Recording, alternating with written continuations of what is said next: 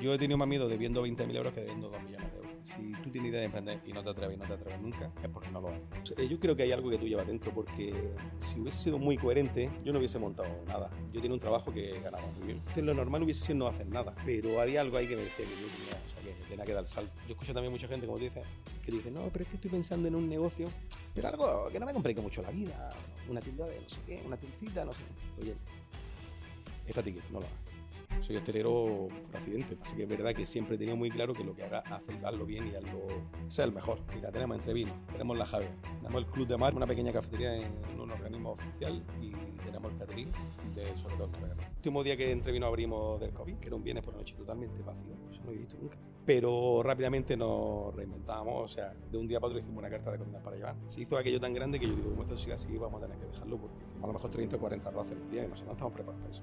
O una locura. Para mí la parte más difícil de la hostelería actual es lo que no puedes controlar, que es el personal. Yo pienso vivir de esto hasta que me muera, claro. O sea, das pelotazo, como dice la gente en la hostelería, sí, veces que duran dos años, tres años. Y cuando monto un negocio lo monto para siempre. Me hace más feliz, digamos, el conseguirlo que una vez que lo consigo. Entonces, creo que no, no hay una meta, o sea, no, no hay una tranquilidad. Poder dormir debiendo tanto dinero también hay que saberlo. hay gente que dice, yo no podría no dormir.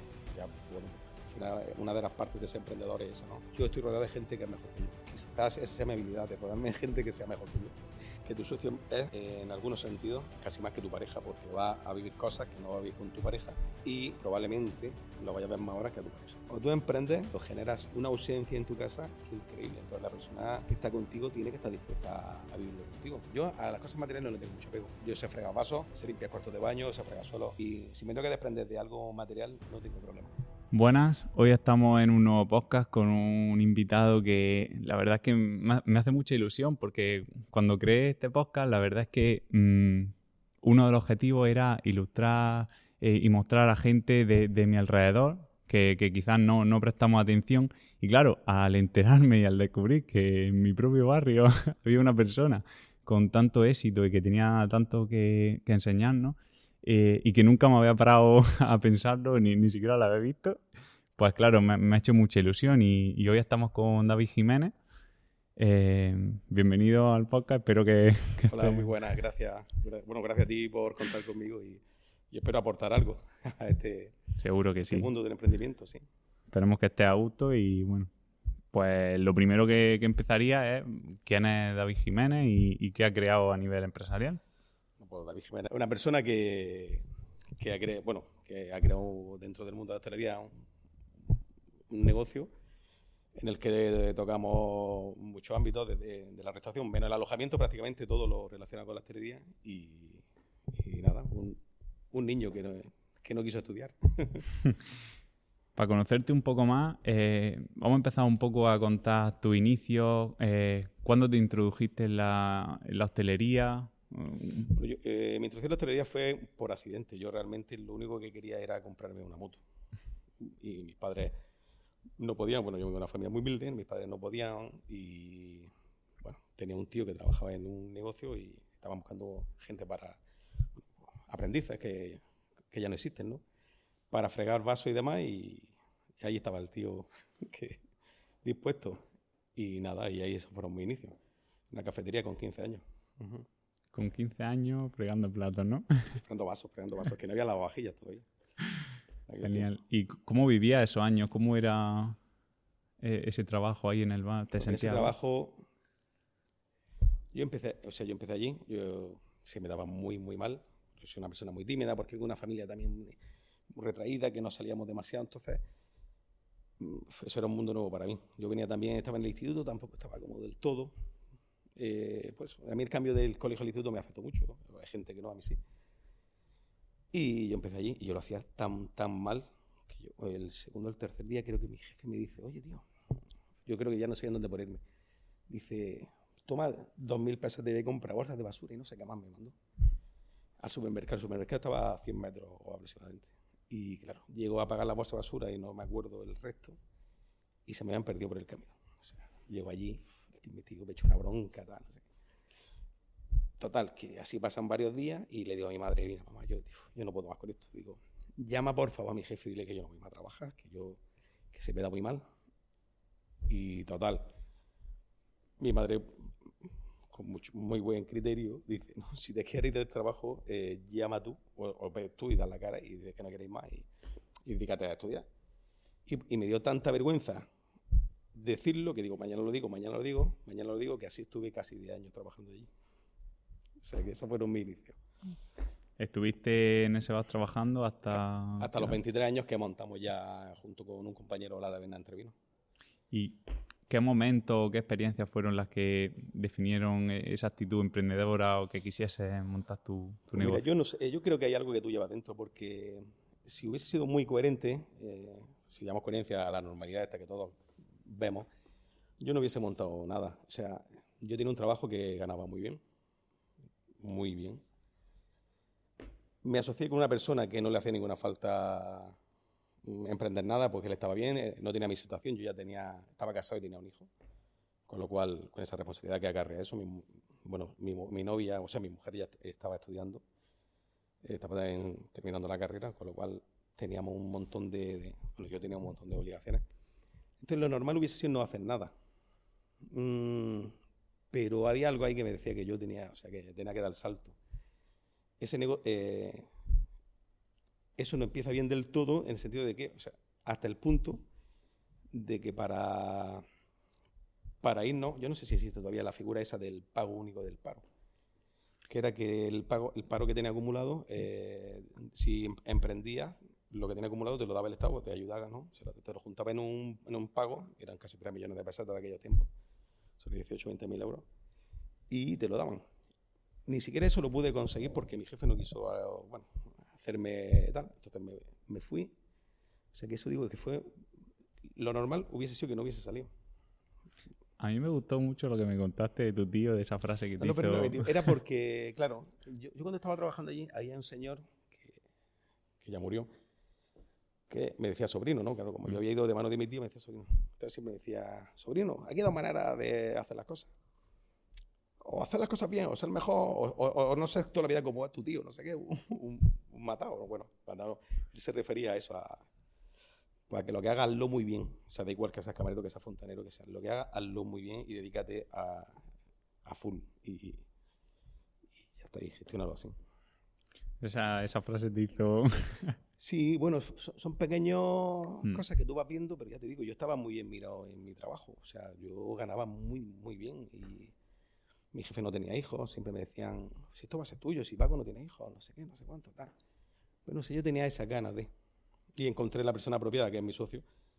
Por supuesto, mi mujer, que claro, que, que nunca me puso ninguna pega, nada. Todo lo contrario, siempre apoyando. Y... Pero bueno, mi socio, eh, fuimos muy de la mano y bueno, y hasta el día que seguimos juntos. Ahí cuando decides montar tu, tu negocio, el, el primer bar, tu mujer, ¿cómo, ¿qué te dice? ¿Estás loco? O...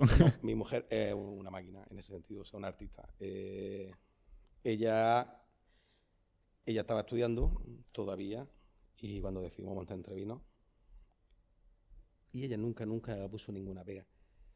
Pues sabía, porque yo creo que ella confiaba también.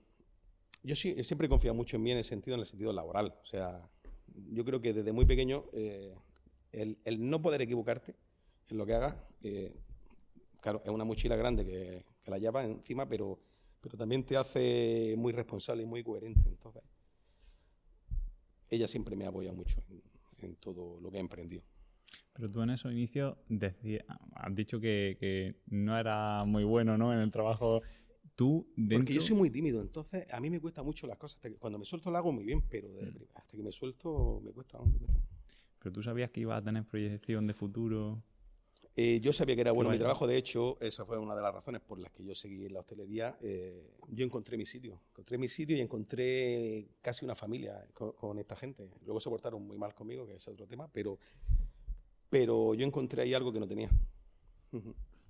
Y en esos inicios, que, que los inicios imagino que con los bares siempre son duros, eh, ¿hubo algún momento que dijiste, me vuelvo a, a como estaba antes, lo dejo? Mm, No, no, yo la- las dudas fueron al principio. Bueno, las dudas, las dudas las tienes siempre. O sea, yo aún todavía en el momento en los que estamos sigo teniendo dudas. Hay veces que digo, oye, tío, te- esto te- es necesario, no es necesario y sí tal, pero, pero si volvemos a lo anterior, eh, no, yo en el momento que ya decidí, bueno, decidí prácticamente obligado. A mí mi jefe un día me sentó y me dijo, aquí hay dos opciones.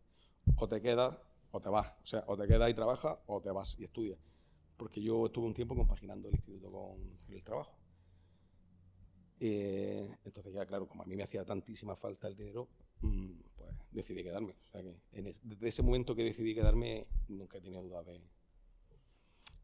Quizá hubiese hecho otra cosa, no sé. O sea, soy hostelero accidente, podría haber sido... Puede ser carpintero. Así que es verdad que siempre he tenido muy claro que lo que haga, hazlo bien y hazlo sea el mejor. O sea, yo cuando empecé a trabajar con 16 años, yo hacía muchísimas cosas. Mm, digamos que nadie me mandaba porque yo, mi obsesión era si tienen que echar a alguien que no sea a mí. O sea, esto tan joven ya tenía ese, prisma, ¿no?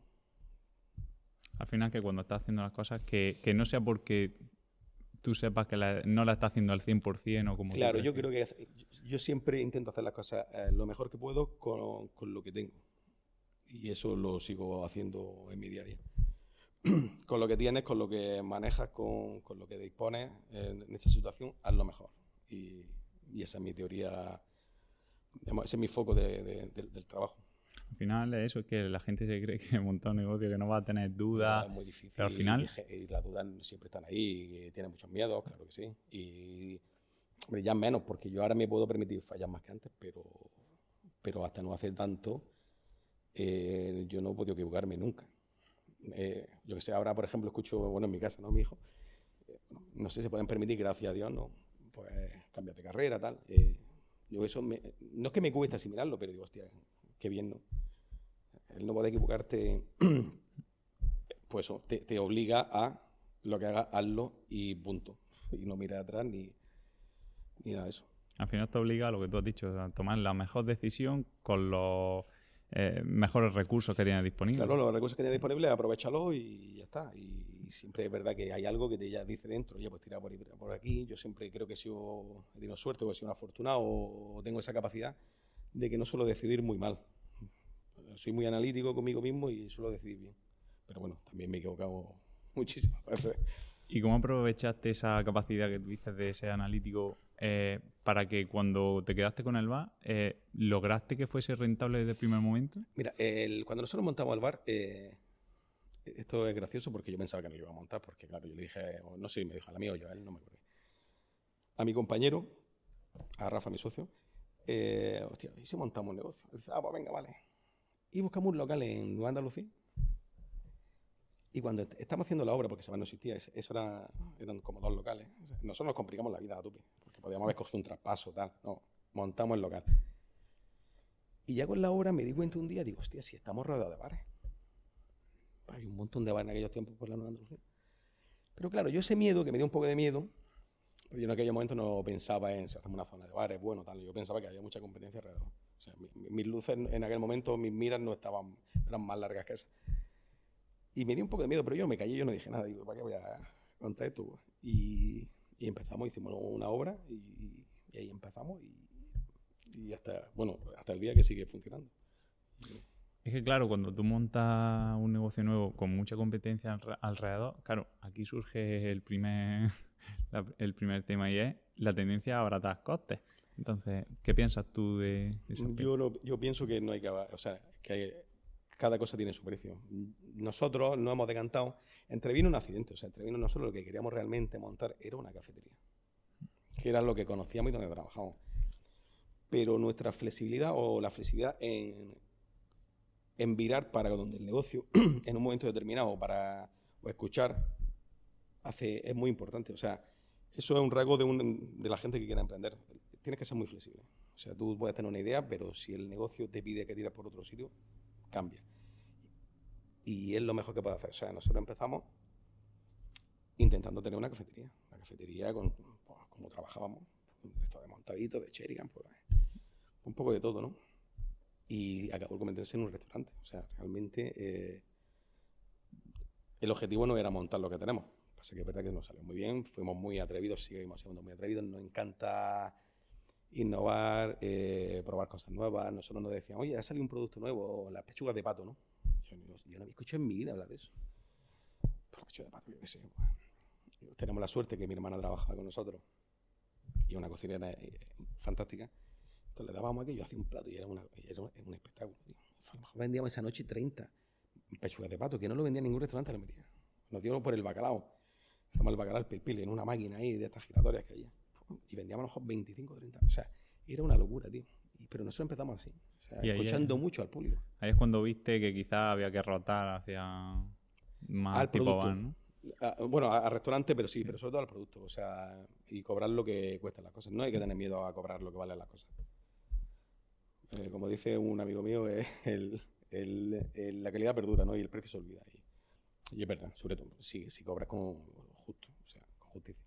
Claro, pero cuando tú partes de un inicio, em, ¿cómo consigues hacer esa captación de clientes? No, no, yo no pienso en eso. Yo pienso en abrir un negocio y, y trabajar todo lo que el negocio requiere y más. O sea, jornadas de 15 horas, de 16 horas, de lo que hiciese falta. Estábamos nosotros solos prácticamente. Con una chica que metí, no, un chico que metimos al principio y no sé si estaba mi madre, creo que nos ayudaba y tal. Y nosotros, eh, nosotros empezamos a funcionar así, con un dos fueguecitos eléctricos que nuestra, primer, nuestra primera cocina industrial fue que mi madre vivía en un piso, lo dejó, y el hornillo este que tienen todas las casas antiguas de cuatro fueguecillos, nos lo llevamos al bar. Y esa fue nuestra primera gran cocina industrial que nosotros estábamos flipando. Y era una cocina de, doméstica de casa. Entonces nosotros empezamos a funcionar de esa manera y nosotros no pensábamos en tener clientela, no, nosotros pensábamos en, en trabajar todo lo que hiciese falta y, y más. Eso Ah. conlleva, pues claro, pues, pues muchísimo sacrificio, pero muchísima ilusión también. Nosotros, mm, nosotros hemos arrastrado un, un- un frigorífico de estos de, de los helados de Cami de casa de mi socio, que no, de casa de los padres de mi socio, que tiene una, una casa, que la tenían, no, la habían comprado, la tenían ahí vacía, creo. Y teníamos un congelador que ahí guardábamos el, el bacalao. Porque lo compramos nosotros, éramos tan, tan pioneros y tan chulos que no le comprábamos al distribuidor de aquí, sino lo comprábamos fuera porque habían dicho y tal, que eso era lo mejor. Y nosotros, eh, me acuerdo, eh, cuando los padres alquilaron esa casa, que nos tuvimos que llevar, o sea, ya no podíamos tener aquella, por la calle Granada, arrastrando los dos el, el co- el congelador, carretera de Granada, por lo menos dos kilómetros, los dos empujando, y nosotros, había que hacerlo y lo hiciese y es lo que había. es lo que había, y pues así, así todo. Y, y en la hostelería, ¿cuál crees que es la parte más difícil de gestionar? Para mí la parte más difícil de la hostelería actual es lo que no puedes controlar, que es el personal. O sea, no puedes tro- controlar en el sentido de, de- al final sabes la línea que le quieres dar a tu negocio, sabes los productos que más o menos quieras comprar dentro de que el, el cliente te lo acepte o no te lo acepte o tengas que modificar. Pero el personal, digamos, el ser humano es incontrolable. O sea, eso es lo que para mí es lo más complicado. Pero por- porque es algo que no depende del todo de ti. Hay muchos hay mucha problemática dentro de, de- de- de- del- de las personas, o sea, que él esté a gusto contigo, que te gusto con él, que sea lo que tú buscas, que sea lo que él busca, que haya una conciliación familiar que no la, o sea, es complicado. ¿Cómo intentas solucionar tú ese problema con la rotación de, de personal? Intento no rotar demasiado. Eh, intento. Tenemos un núcleo, o sea, con los años hemos hecho de un núcleo, digamos, de empresa fuerte. Y bueno, y luego hay unas piezas que van, son- digamos, van entrando y saliendo, pero tenemos una columna vertebral muy buena. Hemos, hecho un equipo muy, muy bueno. Con los años, con los años y la experiencia y, y lo que has visto, intentar no repetirlo. O sea, yo, si de las personas vas aprendiendo, y lo bueno y lo malo. De lo bueno aprendes a, re- a copiarlo y de lo malo a no repetirlo, con lo cual todo es positivo en ese sentido, la gente. Y una pregunta que me gusta siempre hacer, porque es que es verdad, aprovechando lo que hemos vivido, el, el COVID, es cómo afrontaste el COVID. Pues el COVID, bueno, el COVID lo primero que yo cuando la o sea, el día antes del COVID estábamos sentados planificando una boda de ese fin de semana. Decimos que eso no, que no van a cerrar, es imposible. La gente que, o yo eso no lo había visto nunca. O sea, que cerrar un país entero, mm, yo esto ni, con el golpe de Estado ni nada de eso. O sea, nunca jamás yo hubiese pensado que, España se podía paralizar de esa manera. Y, entonces, y coño, que si nos cerraron. De hecho, fue uno de los peores días de, de, de, de míos laborales. O sea, el último día que entrevino abrimos del COVID, que era un viernes por la noche totalmente vacío, eso no lo había visto nunca. Yo he tenido mucha suerte en el sentido de que nunca he tenido, nunca me ha ido, digamos, muy mal un negocio. Entonces, pues yo no conocía un negocio mío vacío. Y nada, pues ahí pasamos, hombre, ¿qué está pasando aquí, no? Esto, esto qué es, pues como todo el mundo, nos moriremos, no nos moriremos, ¿qué pasa? Pero rápidamente nos reinventamos, o sea, de un día para otro hicimos una carta de comidas para llevar. Hicimos una especie de, de, de asociación comuna con el personal. Consistía, cocinamos, le llamamos a domicilio el que nos pida. Viene el que quiera. O sea, aquí no hay límite. Podemos venir todos los que trabajáis, pues, o no venir, o hacemos reparto a domicilio como podamos. Y el dinero, como la gente estaba en un ERTE, el dinero se reparte entre los que vengáis se pagan, se quitan los costes de, de la producción y el resto se reparte. Así estuvimos un mes y algo ahí. Eso nos sirvió de escape para, bueno, para, para, tener un poco de normalidad, ¿no? Y, y, así funcionamos. Se hizo aquello tan grande que yo digo, como esto sigue así, vamos a tener que dejarlo porque hacíamos a lo mejor 30 o 40 arroz en un día y nosotros no estamos preparados para eso. O sea, era una locura, tío. Una locura. Y de ahí entiendo que surgió el segundo negocio del catering. No, no, no. El catering surge. No. El catering es muy reciente. El catering surge porque, bueno, la JVA, este, este negocio ya estaba funcionando. Eh, hay una especie de concurso en el, el, hospital para un expediente de emergencia que sacaron, para nos presentamos, lo ganamos, y uno de los requisitos era ser catering. Entonces, pues bueno, pues nosotros en ese sentido no, no tenemos pereza, pues constituimos, o sea, no, no, no hicimos catering. Entonces fue un poco, fue un poco por eso. Que no lo usamos demasiado. Bueno, el jueves tenemos una salida, pero sobre todo lo tenemos enfocado al Hospital Zorreguerra. Y junto al COVID, bueno, ese has dicho que es uno de tus momentos laborales, pero no, no, ¿hubo no, algún eh, otro momento duro? Yo he tenido dos momentos muy duros en mi trabajo. Eh, bueno, he tenido tres. Bueno, uno cuando me fui de donde trabajaba, que me fui mal, por lo que te comentaba antes, no me quisieron no quisieron hacer que cobrara el paro después de tantos años. O sea, eso eh, estuve mal, pero bueno, no pasa nada. El segundo fue una sociedad que tuve con un agente de, de un negocio en el centro de Almería. Mm, la disolución de ese negocio fue regular, porque mi padre estaba, estaba malo ya en aquel momento y, y económicamente no, eh, tenía la fortaleza que pueda tener hoy día en el sentido de, pues de, de, pelear, ¿no? De pelear por, por, por, tu interés. Entonces, ese momento fue duro para mí, porque se me juntaron ahí dos cosillas. Y el segundo fue un, bueno, eso era un tema que, bueno, un problema que tuvimos aquí al principio, ¿no? Un tema de, de, de presupuesto, esta obra se disparó, ya no teníamos dinero, ya no sabíamos de dónde sacarlo, y ahí tuvimos un atranque gordo. Pero el primero fue más sentimental, digamos, este fue más, más técnico, más de bueno, pues más técnicos. Y a mí lo que me gusta de ti también es cómo afrontas todos esos momentos duros. Por lo que me comentaste también en el COVID, ¿cómo, cómo te lo tomaste? Bueno, es que. Pero, pero, eso, pero, eso, he aprendido. Yo creo que eso. Bueno, aprendido o lo lleva adentro, no lo sé, pero he aprendido. Al final, eh, es lo que te, te, te, lo he comentado varias veces. Es que cuando tú no te puedes equivocar, eh, eh, genera muchos recursos, ¿no? Entonces, pues que las cosas siempre, yo qué sé, pues hay que tirar para adelante, eh, por lo que te decía antes, con mucha flexibilidad, con mucha perseverancia y con mucha valentía también. Y ya está, y pensar en lo que tienes detrás, o sea, que tienes una familia, que tienes tal. Y yo para eso soy muy, no sé, tengo una forma de pensar rara. O sea, pienso que yo como cabeza de familia tengo que ser, digamos, una persona pues, muy en mi sitio, ¿no? Para que a mi familia esto suena un poco mafioso, pero no, no lo es. O sea, pero a mi familia se le respete y tal. Entonces yo mmm, pienso mucho en ese tipo de cosas. Entonces, bueno, siempre sale algún recurso. Llegará el día, ojalá no tuviéramos madera, pero hasta ahora siempre hemos tenido algún recurso para, para salir adelante. ¿Y has comentado una experiencia eh, empresarial con tu socio que te fue mal, otra que te fue bien? ¿Cómo es tu punto de vista de emprender con un socio? Eh, cuando tú emprendes con un socio, tú tienes que tener muchas cosas claras. Bueno, por lo menos yo lo opino así. La primera es que tu socio es, eh, en algunos sentidos, mmm, casi más que tu pareja, porque va a vivir cosas que no va a vivir con tu pareja.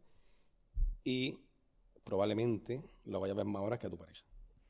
Porque es otra, la conciliación familiar cuando emprendes es muy complicada. Entonces, eh, tienes que desarrollar la suficiente empatía, inteligencia, honestidad y lealtad y, fidelidad como para que eso funcione. O sea, lo que no quieras para ti, no lo quieras para tu socio, eh, y lo que a tu socio le vaya bien, mm, considera, o sea, que, te ha ido bien a ti, ¿no? es decir, yo me, de los de los triunfos de mi socio me alegro como si fueran míos y yo sé que a, la inversa igual. Entonces, para mí eso es fundamental. Eh, luego, una cosa que te comenté, eh, yo las sociedades, como yo las veo, las sociedades tienen, a veces no hay razones, ni uno tiene más razón que otro, ni uno es mejor que otro, simplemente hay diferentes posturas, diferentes situaciones personales. Es decir, cuando yo empecé con mi socio, mi situación no era la suya. Él era soltero, no tenía carga de ningún tipo, yo ya tenía una carga, tenía una hipoteca, tenía un hijo. Con lo cual, eh, evidentemente tú cuando montas algo lo montas al 50%, pero nosotros vamos, digamos así, cuando hay un beneficio, pero nosotros vamos a, hoy por ti, mañana por mí. O sea, si tú necesitas algo, no te preocupes y cuando yo lo necesite, pues ya está. No o sea, no, se preocupará la otra parte, ¿no? Eh, eso, eso, eso es chocante. Yo lo hablo con alguna gente joven que quiere emprender y le choca un poco, pero yo lo veo que tiene que haber una confianza y una serie de, de detrás, porque claro, si tú eres siempre, oye, es que siempre eres tú el que sale beneficiado de una situación, pero si eres lo suficientemente inteligente, eh, lo devolverás con creces. ¿Recomienda emprender con un socio o, o a sola? Pues mira, yo a mí que me ha ido muy bien, yo recomiendo un socio porque tienes cargas que para una persona sola a veces son duras. Quizás te ayuda ese empujón primero. Te ayuda muchas cosas. Si es una persona adecuada para ti, él tira de ti igual que tú tiras de ella. Es como, es como tu compañero de, viaje. O sea, yo, claro, porque la gente dice, no, es que si sale mal, si sale mal, pues bueno, los riesgos son menores. Ya, bueno, es que si sale mal con un socio, lo mismo tiene el, el riesgo del negocio y el riesgo del socio con lo cual puede ser complicado. Lo que no recomiendo en absoluto es un socio capitalista. Como entendemos socio capitalista, digamos, los pequeños emprendedores. Un tío que te ponga la pasta y que, y que pues que de vez en cuando te vaya, oye, que hay de lo mío. Yo eso no lo recomiendo. Eso, mi experiencia, la única que he tenido en ese tema, eh, no fue buena, no lo recomiendo. Al final, claro, si los dos estáis metidos en el negocio es más fácil que vea tu postura. Eh, sí, claro, es que las, claro, efectivamente las posturas son, cambian mucho y no se trata de que uno lo haga mejor que otro ni que nadie tenga razón. Pero él va a mirar, por ejemplo, aquí tienen la Javea. La Javea, ese cuartillo que me enseñé antes, es, eh, eso se ha hecho nuevo. La carpa se hizo el año pasado. Mm, si yo tuviera un inversor aquí, diría, oye, está muy bien, la está muy bonita, pero estamos a final de año y vamos aquí a repartir, ¿no? Entonces, pues, en ese sentido, yo prefiero un socio que esté a tu nivel y que entienda el negocio como lo entiendes tú y que esto es para toda la vida. Esto no lo, esto lo hemos montado para vivir de esto hasta 20 o 30 años. Entonces, esto no es inmediatez de recuperar un beneficio, de tal. Eso, tiene que estar. Hay que invertir, hay que reinvertir mucho dinero en los negocios. Y con los socios capitalistas, a este nivel que estamos hablando, no, no, no, no suele salir bien la gente quiere recuperar su dinero. Aprovechando esto que comentas de la visión a largo plazo, ¿cuánto tiempo pasó desde que emprendiste hasta que pudiste decir, vale, ya estoy tranquilo con mi negocio? Eso nunca llega porque, porque esto no tiene un, final. O sea, mm, cuando, cuando eres feliz, o sea, ¿cuál es el momento de decir, oye, ya lo he eh, ya, ya puedo estar tranquilo o no estar tranquilo? Yo creo eso, eso, yo todavía no lo vivo, yo creo que no existe. Para mí, el, el camino, digamos, o sea, mi meta es el, camino del día a día. no, no, no, no me planteo otra cosa, porque me he demostrado que cuando consigo algo, mm, me hace más feliz, digamos, el conseguirlo que una vez que lo consigo. Entonces, creo que no, no hay una meta, o sea, no, no hay una tranquilidad. Evidentemente, eh, hoy día estoy mucho más tranquilo que estaba hace 10 años, por supuesto. Pero, pero siempre tiene e, esa, no sé, esa cosa dentro de, ese gusanillo de emprender, de mejorar, de, de prosperar, de, dejar un, bueno, dejar un legado a tu familia, ¿no? Si puedes y eres capaz de hacerlo. Yo pienso mucho en eso. No pienso mucho, no me planteo nunca cuál es el final de esto, sino este es el camino y esto es un proceso y el día a día lo va superando, se van subiendo problemas, lo va solucionando y te va equivocando también y ya está ahí para adelante. Y ya que, ya que comenta el tema del legado con, tu hijo, ¿cómo es tu forma de ver el tema de la educación a tu hijo teniendo una buena situación económica? Pues mira, eh, si le preguntara a mi hija diría que cada vez, o sea, cada, eh, cuando, cuanto más dinero tienes, más agarrado. Eso me dice. Eh, yo creo que la gente hay que prepararla, a los hijos que prepararlo, no, estoy diciendo que pase ninguna falta, ninguna necesidad, por supuesto, lo menos lo van a falta, no lo van a pasar ni yo lo voy a permitir, pero ellos deben de entender de, dónde vienes, quién eres y el trabajo que cuesta o que está costando mm, crear un, pues eso, pues un patrimonio, crear una, una, una, vida cómoda y estable. Eso tiene mucho esfuerzo y ellos tienen que saberlo. ¿Por qué? Pues, pues por ejemplo, pues por su bien. Ellos de aquí a nada empezarán a desarrollarse en, su, eh, en el mundo laboral y, el mundo laboral es complicado. Entonces, como dice el dicho ese, dice, eh, em, o sea, es, preferible ser un, guerrero en un jardín que un jardinero en una guerra. Entonces, pues, si saben desenvolverse y saben lo que cuesta y saben valorar las cosas, yo creo que le irá un poco mejor. Yo, de hecho, con, con uno de los míos tengo un pacto con, un coche que se quiso comprar. O sea, él tiene que trabajar para pagarse su coche. Lo que pase con el dinero una vez que lo logra, normalmente eh, no se lo cojo, pero él tiene que ganar ese dinero.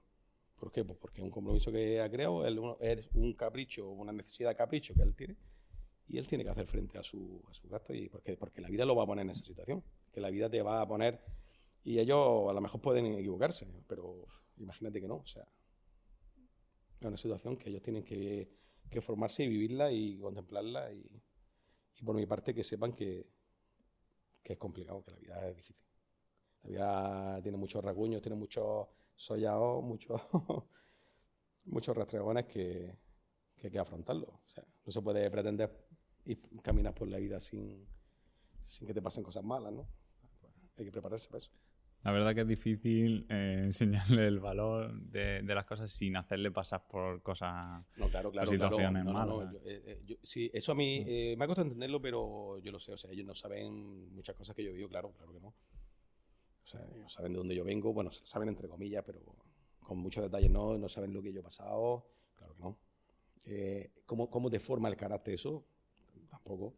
Ellos son en muchos sentidos mucho mejores que yo y no tienen tantos miedos, no tienen tanta, eh, tantos complejos. O sea, eso, eso, eso ellos lo tienen.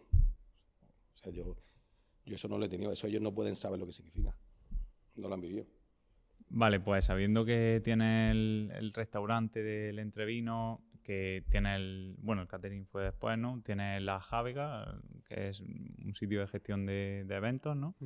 Em, ¿Cómo fue ese, ese paso a, a la gestión de eventos? Eh, cuando, nosotros montamos, bueno, nosotros montamos Entrevino, hemos estado un montón de años en Entrevino, y yo hacía a veces con un, con un, muchacho, con un chico de, mi barrio, hacíamos algún, por llamarlo de alguna manera, algún catering, algún, algún evento pequeño en una sede, en el paseo de, de, una empresa. Entonces, pues hicimos un par de ellas en feria. Oye, lo hacía este tío bien, él estaba acostumbrado al evento, yo no pero entre nuestro, nuestro o sea, nuestra clientela que la poníamos nosotros y su, su buen hacer con el tema del evento, hicimos dos o tres gestiones, de dos o tres eventos de ese tipo y nos fueron muy bien. Y bueno, pues siempre, hostia, y si montáramos un restaurante de eventos, él nos decía siempre lo mismo, ¿no? La gestión de eventos se ganaba dinero, porque la hostelería, porque para allá, porque para acá, porque en el día a día, porque... Entonces, así fue, así fue, hasta que vimos esto, se fue la oportunidad. Compramos no, esto no, hicimos un alquiler con opción de compra de esto, la ejecutamos al poco tiempo, hicimos la obra y montamos lo que ves. Y la gestión de eventos, que es lo que me preguntaba, es más sencilla, entre comillas, que el día a día de un restaurante. Un restaurante al final tú compras materia prima, tienes un montón de personal, tienes un montón de productos y luego depende de que la gente vaya o no. Aquí, eh, tú ya sabes, o sea, cuando tú compras sabes lo que va a vender lo que creo que el éxito de uno de los éxitos de la Javier es que nosotros somos capaces de hacer una cocina de productos de productos, presentaciones, servicios, de un restaurante a un nivel grande, o sea, en una producción grande. Entonces yo creo que ese es uno de nuestros éxitos, que no es la típica comida de un... Pues, no sé, hay gente que, personas de celebraciones, pues, pues que la comida es distinta, porque se come mejor a la carta que en un evento. O sea, eso, a nosotros no nos pasa, porque unimos los dos, las dos cualidades del servicio. Entonces entiendo que la gestión de eventos lo difícil es la entrada, ¿no? Lo difícil es la entrada, porque hacer algo chulo de eventos vale muchísimo dinero. Estamos hablando de más de 2 millones de euros entre comprar y arreglar. Entonces, la complejidad que tiene, bueno, para mí es eso. Porque ya estaba acostumbrado a la gestión, estaba acostumbrado. O sea, eh, bueno, poder dormir debiendo tanto dinero también hay que saber, ¿no? O sea, eso es. Hay gente que dice, yo no podría no dormir. Digo, ya, pues, bueno, pues, al final, eh, una de las partes de ser emprendedor es esa, ¿no? De saber aguantar ese tipo de presiones. Entonces, eh, bueno, es, complicado, se lo de fuera es muy complicado, pero bueno, cuando alguien emprende, es que no se llega desde de, ser camarero a tener la jarga, sino que hay un proceso muy largo, muy largo. Entonces los, pasos son, son cortos, son pequeñitos. Entonces no es tan complicado como desde fuera puede aparecer si piensas que hay un escalón desde, desde a la jarga, sino hay, hay muchos pasos intermedios que se han dado. Y ya que lo has comentado, o sea, ¿Qué sientes al hacer una inversión de tanto capital? O sea, ¿tiene ese miedo? Pues mira, eh, la inversión... Eh, yo es que esas cosas las calculo porcentualmente. O sea, eh, yo he tenido más miedo debiendo 20.000 euros que debiendo 2 millones de euros. ¿Por qué? Pues porque, mm, pues porque la situación es distinta, te rodeas de gente distinta, te rodeas de asesores distintos, tus volúmenes de trabajo son distintos. Es que eh, en el fondo es igual, pero con una pelota mucho más grande. O sea, eh, uno juega con una pelota de ping-pong y tú juegas con una pelota de, con un paintball, o sea, con una bola grande. Pero la gestión yo creo que es la misma. Yo no menosprecio a la gente esta que empieza, que monta un pequeño negocio y que se han gastado 10.000, 12.000 euros porque es un pequeño traspaso. Eh, porque yo entiendo que para esa gente puede ser el capital de su vida y tener un problema si no, si no lo gestionan bien. Para mí, eh, ahora, ahora es mucho más fácil que hace años. O sea, ahora que digamos que tiene, un mayor volumen en todos los sentidos, no es que sea fácil, pero yo lo llevo mejor, por lo menos. Yo creo que la diferencia es la habilidad que tú tienes. O sea, tú tienes la habilidad de saber gestionar esto, entonces vas con más confianza, aunque sea... Bueno, pero también la tenía... Bueno, sí, bueno, se cogen tablas, pero eh, cuando tienes un negocio de esta envergadura también te da ciertas seguridades negocio que vale mucho dinero, eh, con lo cual cuando tú vas a un banco no es lo mismo llegar que, no sé, tengo un pequeño local, que tener, ser el propietario de esto. Al final, todo ese tipo de cosas influyen mucho. Haciendo con, pues, con, un patrimonio también. Luego, eh, a veces no es lo que debes, sino es la, gestión, o sea, la gestión que tú eres capaz de sacarle a, ese dinero ¿no? que te han prestado. En, la inversión. oye, este, con este dinero yo que soy capaz de generarle a esto. Entonces al final es poder pagar, poder pagarlo y vivir bien, más que pensar lo que debes. Y siendo la Javega uno de los sitios más caros seguramente de, Almería, ¿no? ¿Cómo, ¿Cómo consigue tener esa afluencia de gente, gestionar la temporalidad? Pues porque mira, yo creo que tenemos la mejor gestión de cocina y el mejor equipo, el mejor metro y el mejor equipo de sala que hay en Almería. Y eso es de las pocas cosas que creo que puedo decir. No, no, no, me gusta o no quiero ser presuntuoso, pero esa, esas dos cosas las tengo clarísimas. En ninguna de las dos estoy yo. O sea, ni en sala ni en cocina. Pero sí es verdad que tenemos un equipo comercial, un equipo de sala y un equipo de cocina que, yo no he visto cosas igual. yo creo que son los mejores. Que yo haya visto en Almería son los mejores. Para el éxito de la Javega, mm, ¿considera que quizá la inversión en publicidad, no sé si hasta qué punto llega tu inversión en tema online, es publicidad? mi socio cree más en, ese, en, el tema de, la publicidad. Además, nosotros en, publicidad como tal no invertimos. Tenemos muchos eventos eh, que hacemos muchos eventos nuestros que realmente en algunos no ganamos dinero, pero bueno, son eventos que hacen mucho ruido, que, que es una manera de publicidad Luego tenemos una chica que nos lleva temas de redes sociales y todo eso. Pero el tema de radio, televisión y de tal, mm, no, no hemos hecho nunca nada. No sé, eh, es que en eso también soy muy del antiguo, ¿no? El boca a boca y el tiro porque me toca y, y boca a boca. O sea que al final el éxito de la Javega se basa en el boca a boca. En... Sí, bueno, estamos en una ciudad muy pequeña, cuando tú montas un negocio de, de estas características tan grandes, eh, pues, hace mucho ruido. Pero bueno, también hay gente que no lo conoce. ¿eh? O sea, yo a veces me sorprendo y digo, oye, hay gente que no conoce la Javega, hay gente que no conoce Entrevino. Aunque no te guste, pero coño, Entrevinos tienes que haber ido una vez en tu vida, por lo menos. Luego di que no te gusta, no me han tratado mal, no he comido bien, pero tío, lleva más de veintitantos años. Yo, ha sido uno de los negocios referentes de Almería durante muchos años. Nació y para mí lo es. Entonces, pero bueno, sí, sí, hay gente que aún no, no, te conoce, con lo cual creo que es culpa mía, bueno, en este caso de, de nuestra gestión, el que quizás deberíamos de invertir un poco más en publicidad o algo así. No lo sé, a mí no me gusta mucho. Sí, bueno, ya sabes que en Almería es verdad que el boca a boca manda. eh, ¿Cuál es tu volumen de empleados total entre, entre vinos, la Javega? Pues mira, tenemos entre vinos, tenemos la Javega, tenemos el Club de Mar, que ahora empezamos la hora en enero, pero ahora estamos gestionando, bueno, una parte solamente, lo grande eh, en enero empezamos a gestionarlo.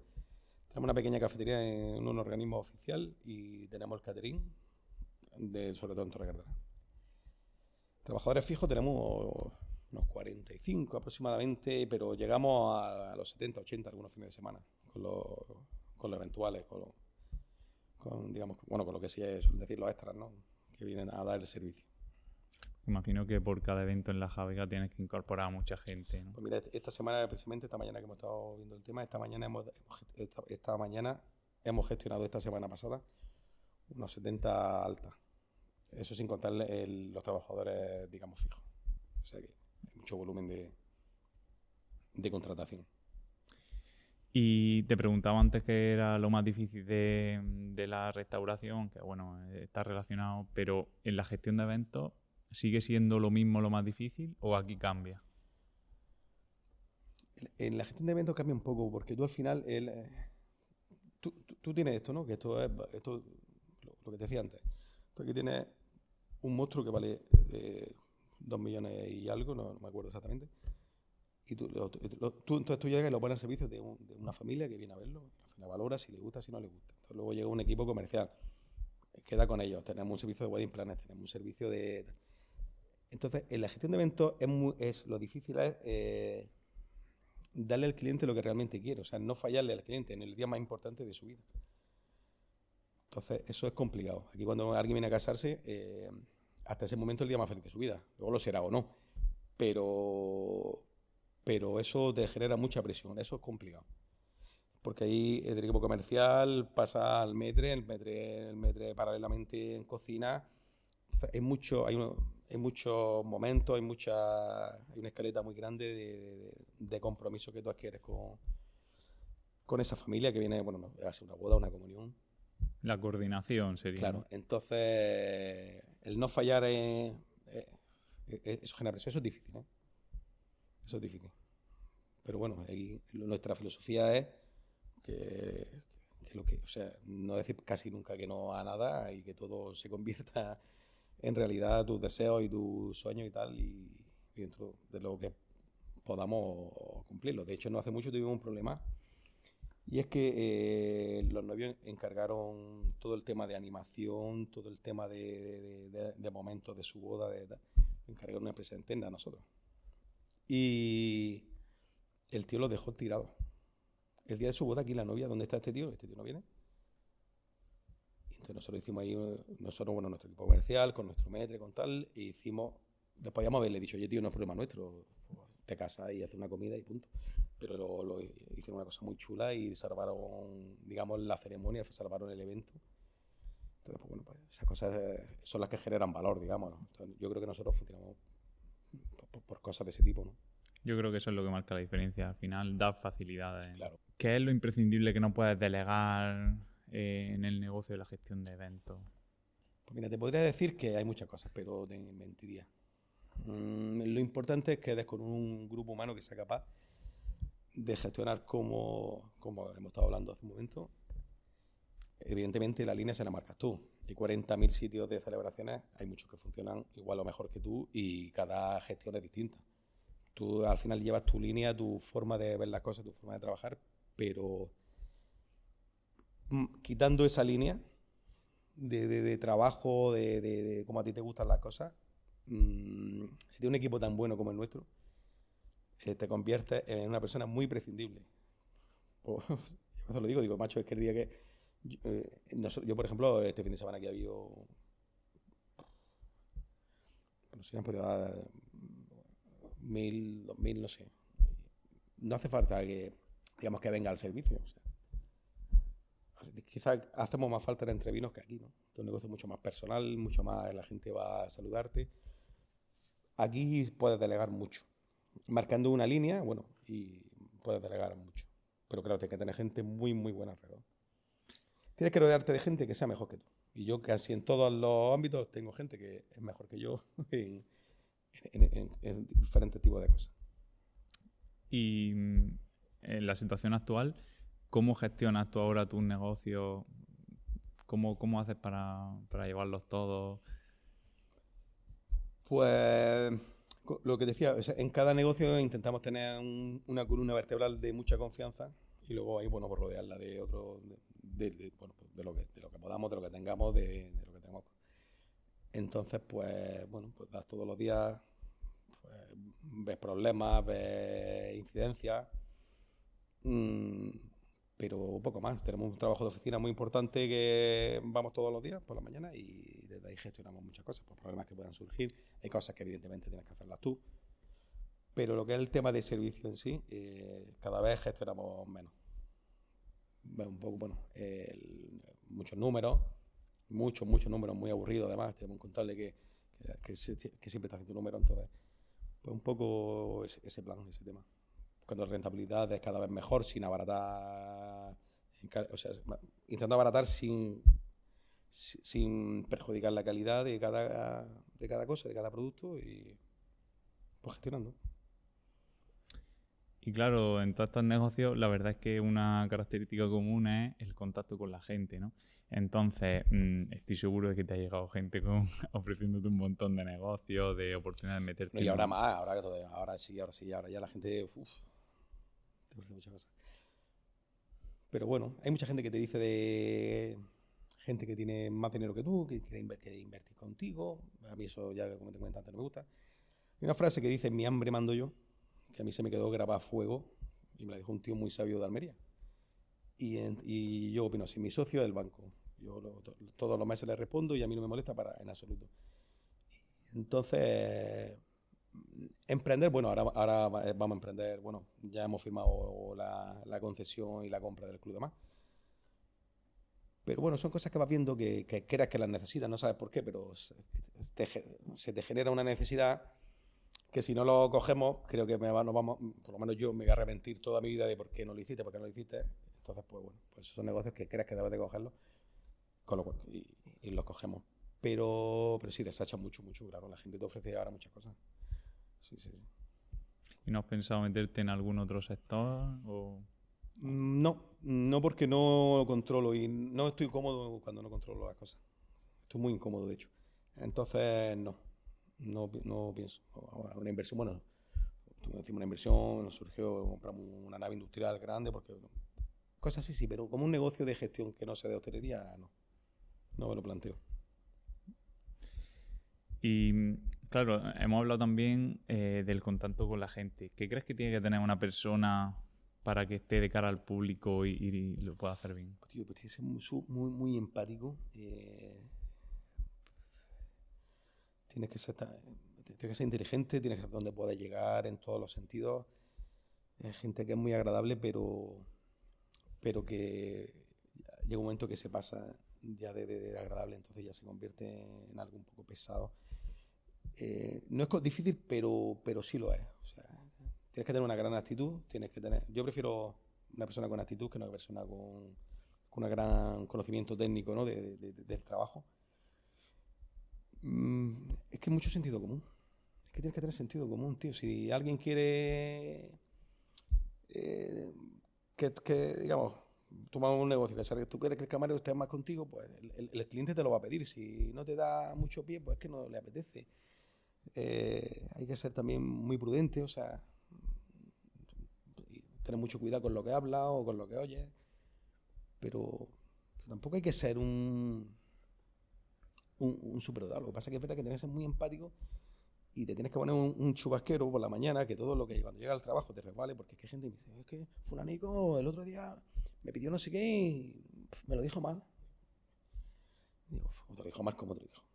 Pues, pues estaba hablando, oye, yo qué sé. Yo en, eso nunca he tenido problemas. yo, bueno, ya con los años no te crea un, te crea un guion, te crea un, unas tablas, ¿no? Genera una tabla y, y es ponerla en práctica todos los días.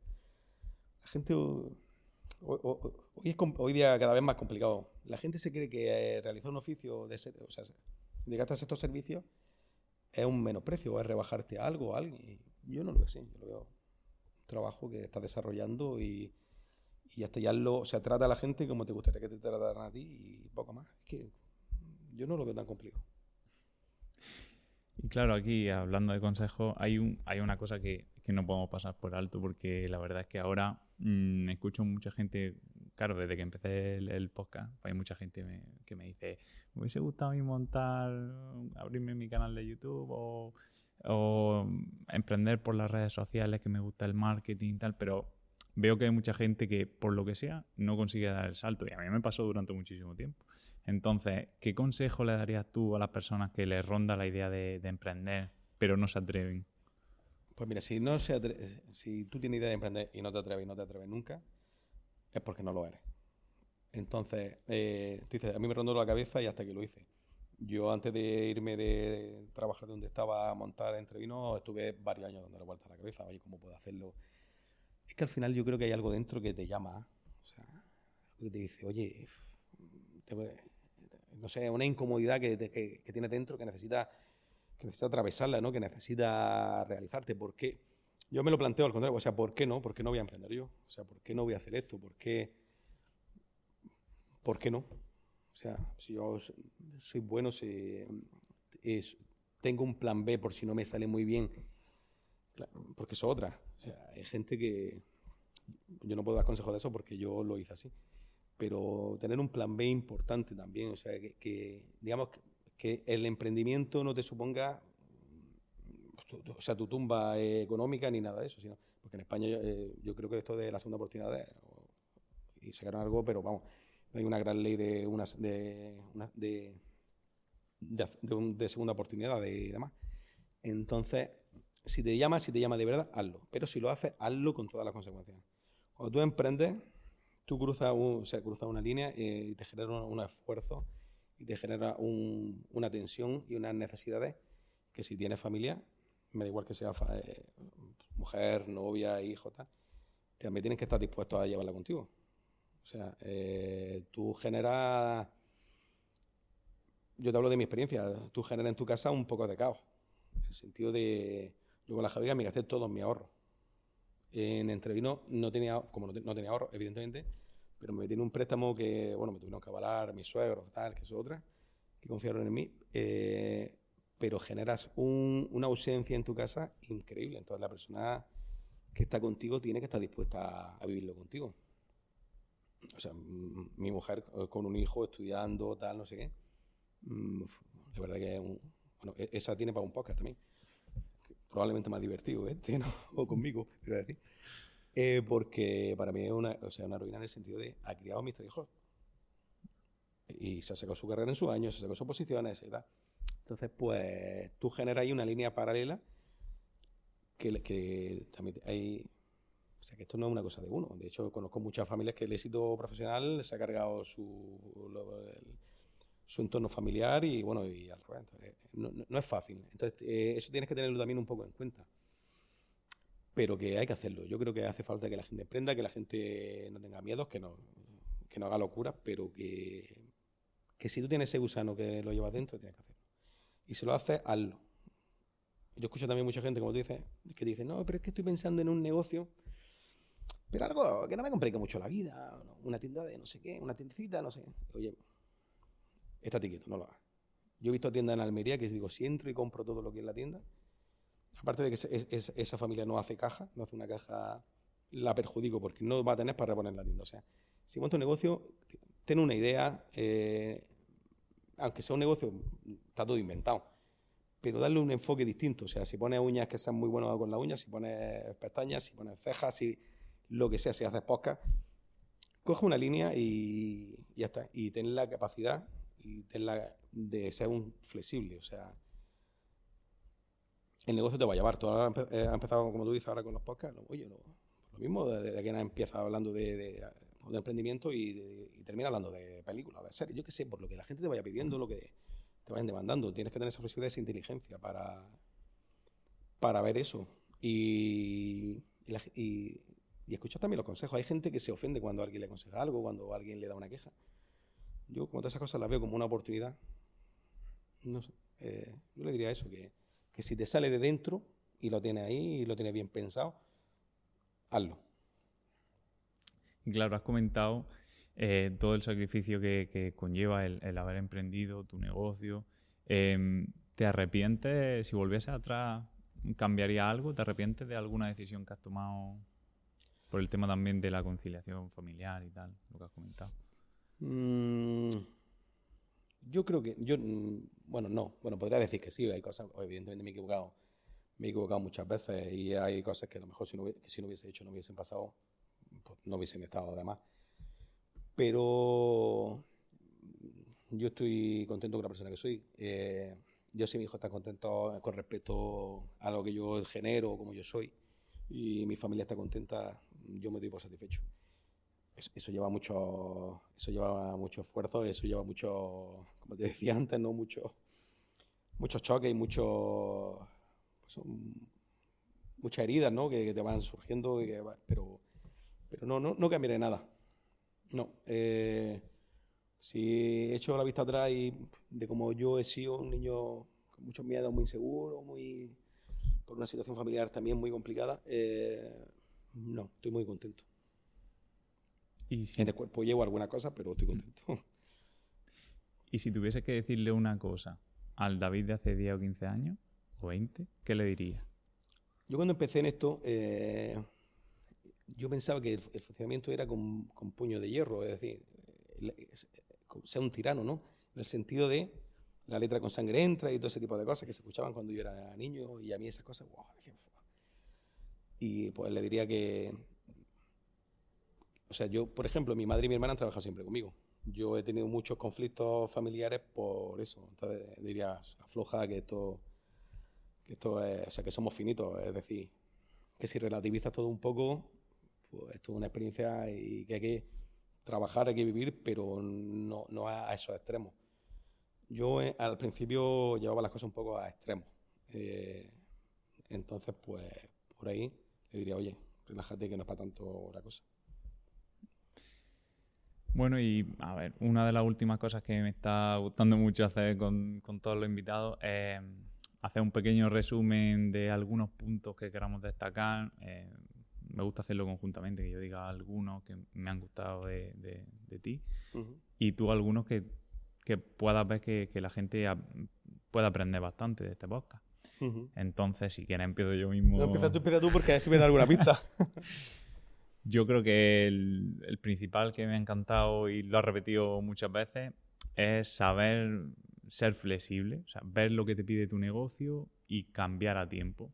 sí, sí, sobre todo otra cosa que también recomiendo, recomendaría, eh, el, apego. Yo a las cosas materiales no le tengo mucho apego. O sea, eh, yo sé fregar vasos, sé limpiar cuartos de baño, sé fregar suelo. Entonces, si, si me tengo que desprender de algo material, no tengo problema. Eso es una cosa que la gente se arraiga mucho, ¿no? Eso y hay gente que hace, eh, bueno, que, que, ha llevado a los extremos temas personales. O sea, cosas personales, personales son, eh, las cosas materiales, materiales son, y las materiales no son importantes. Eso también es un consejo que le diría a la gente. Bueno, perdona que, que estamos en otra cosa, pero... no, no, está genial, está genial. Em, yo creo que el siguiente, digo yo em, sería el disfrutar del camino. El disfrutar del camino durante el emprendimiento y nunca el favorita. Bueno, yo voy a decir ser muy honesto. Eh, ser honesto resume muchas cosas y si eres honesto te va a ir bien, seguro. Tanto con tus clientes como tus proveedores, como tus socios, como con tus familiares, con, todo el mundo. La honestidad. Yo es un valor que pongo, que pongo mucho. La honestidad, fidelidad, es otra cosa que yo añadiría a lo que... Yo creo que también el, pensar a largo plazo. O sea, tú lo has dicho, montaste algunos negocios pensando en 20 años. Yo, todos los negocios que monto son a largo plazo. Yo pienso vivir de esto hasta que me muera, claro.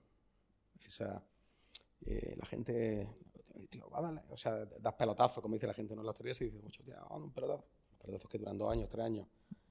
Yo cuando monto un negocio lo monto para siempre. Luego lo será o no, pero la idea es. Entonces. Yo creo que. no, tú dices las cuatro y yo te las puntualizo. Hombre, no está mal. No está mal. Mm, bueno, a ver, al final, eh, yo lo que, lo que quiero que se quede la gente es que mm, emprender puede ser para todo el mundo. Mm, ya hemos visto una persona que parte absolutamente de cero, como podría ser la situación de cualquiera de nosotros, que está trabajando como cualquiera de nosotros y que supo pues ver que le, picaba ese gusanillo y decidió dar el paso, pero sobre todo eso, por favor, que si tiene algo dentro, da el paso. O sea, no, no te quedes ahí con... No, sí, sí. Mm, y estás dispuesto, tiene gusanillo y estás dispuesto a hacer un sacrificio, da el paso. Eh, hablando de sacrificio, yo cuando empecé a trabajar, eh, yo no sé por qué en aquellos tiempos eh, estaba muy de moda. Yo creo que se hacía inconscientemente, pero bueno, sí, sí, entre comillas se explotaba, ¿no?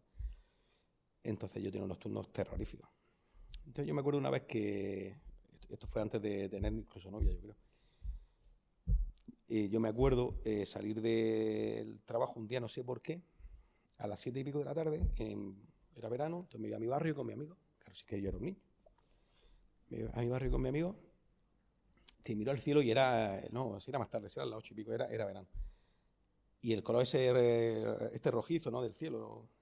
Y hostia, tío, eh, no recordaba, no sé cuánto tiempo hace que yo no veo a esta hora en, la calle, ¿no? Entonces, hostia, tío, eso, es importante, ¿eh? Entonces, pues, renunciar a todo eso. Eh, pero bueno, no siempre tiene que ser así. O sea, yo lo hice así porque yo no tenía otra opción. Pero hay otra forma de emprender. Esta ha sido la mía y hay, hay muchísimas más. O sea, la gente que tampoco se vuelva, se vuelva loca porque, lo que estaba diciendo antes, que disfrute el camino y que no se tome las cosas tan a pecho como me las pude tomar yo. Al final, a, ver, hay formas más mm, suicidas de hacerlo o menos. Yo fui pero... un suicida, yo, yo soy un suicida.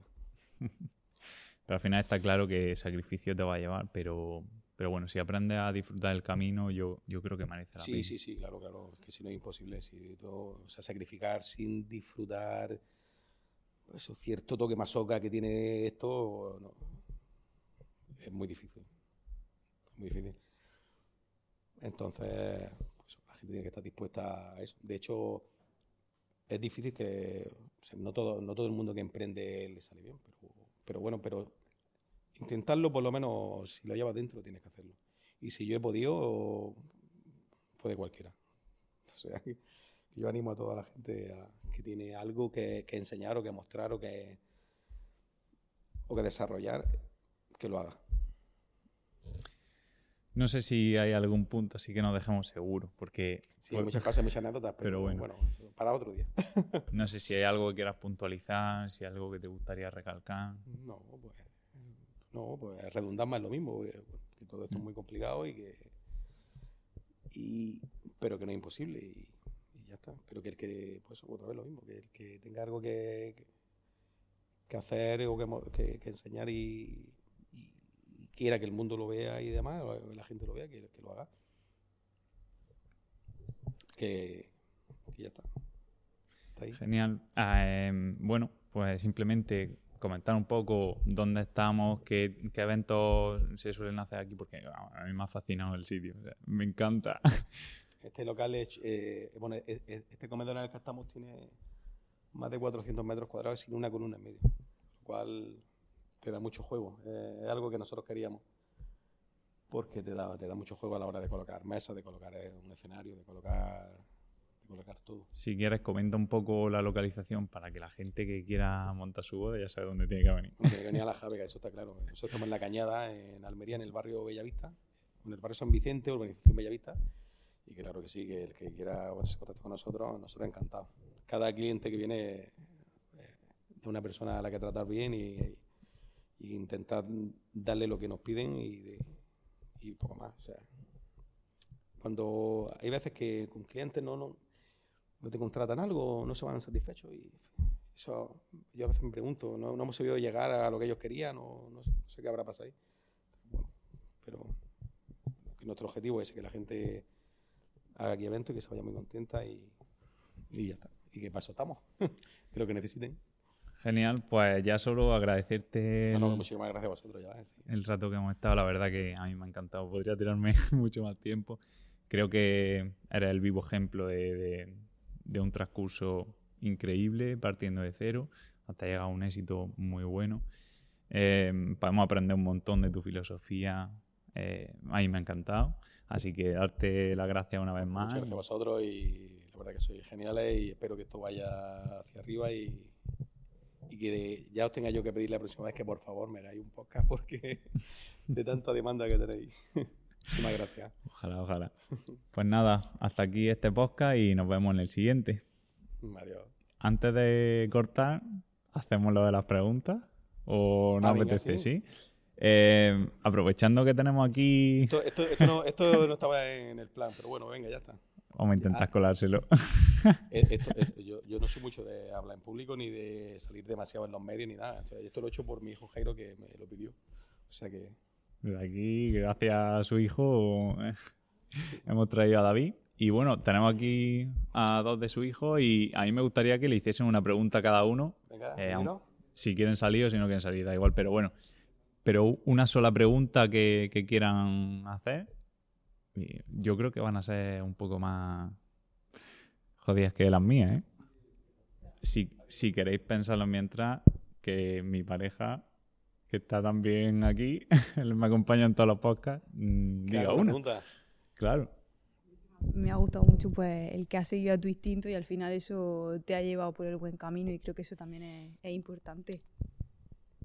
Bueno, eh, sí, bueno, la filosofía, bueno, yo creo que parte será, ¿no? la llevaría adentro, otra parte aprendía. Pero, pero es que yo no tenía otro camino, o sea, es que no tenía otra cosa. O sea, es que lo hacía así, lo hacía. Yo tengo un yo que es muy miedoso, yo tengo un poco pesimista en, ocasiones, pero yo intento no dejarlo entrar demasiado en mi vida. Entonces, intento que, mantenerlo a raya para lo que tú dices, para que esa filosofía de vida sea la que, la que me marque el camino, ¿no? Bueno, yo soy su hija Diana, yo soy su hija Diana, y mi pregunta era que antes, cuando empezaste con Entrevino, te tirabas día, o sea, todo el día allí entero, trabajando, pero eh, un camarero, era un camarero más, y ahora pues ya no, no, prácticamente nunca mm, atiende a los empleados. Que, o sea, ¿cómo has sabido ese cambio? Porque a ti sí que es verdad que, que te gustaba el trato con el público y ahora mm, no lo tienes. Esa es muy buena pregunta. Eh, el trato a mí me ha gustado mucho. Eh, decía, era camarero. Yo sigo siendo, yo para mí sigo siendo un camarero. Entonces, eso lo llevo regular en el sentido de que yo, digamos, mi papel ahora dentro de nuestra organización es un papel que no controlo del todo. Yo al final estoy rodeado de gente que me aconseja mucho, pero es que la decisión la tomas tú. Entonces, para mí es más incómodo este papel que el, que el del servicio público. Yo el servicio público lo llevo dentro. Entonces es, es difícil. Ah, bueno, tampoco trabajar tanto como antes, pero, pero es difícil. Nos quedaría la última pregunta, ¿no?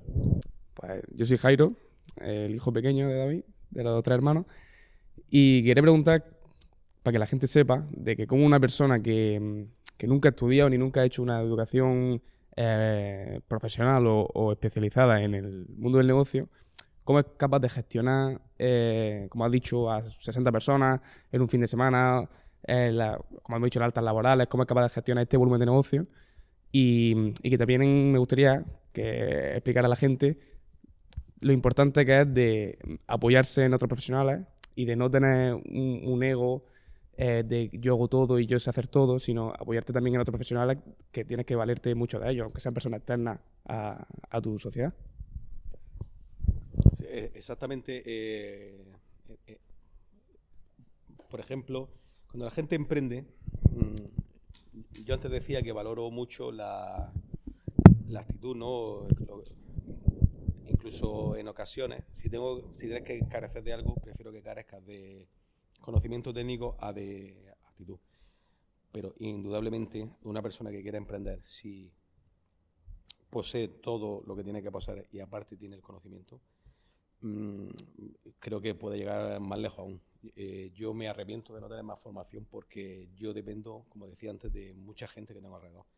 Aparte que tiene un coste económico amplio, mm, mm, no termina de... No, es imposible saber de todo, aunque, aunque tuviera formación. Pero sí es verdad que te tienes que rodear de gente muy buena. Y yo, gracias a Dios, estoy rodeado de gente muy buena, tanto en laboral como en fiscal, como en contabilidad, como... Bueno, el tema de, digamos, de, técnico del trabajo ya lo hemos comentado. Estoy rodeado de gente muy buena, pero tienes que aprender a delegar. Y como tú bien dices, eh, aquí no hay ego. O sea, yo estoy rodeado de gente que es mejor que yo. O sea, quizás esa sea mi habilidad, de rodearme de gente que sea mejor que yo. Tanto con mi pareja como con mis socios, como con mis trabajadores. Yo creo que lo, lo que has comentado es clave. Eh, la habilidad se adquiere, pero la actitud no. Sí, sí, sí, la actitud es, es fundamental. La actitud para hacerle frente a todo, a... Es que, es que al final todo es lo mismo, a, la vida en general. eh, yo creo que, que si la tienes y... O sea, si te esfuerzas, digamos, por tener una- algo, algo sólido, eh, tienes mucho ganado. Igual el- a lo que te dediques. Incluso aunque no emprendas. La actitud es fundamental.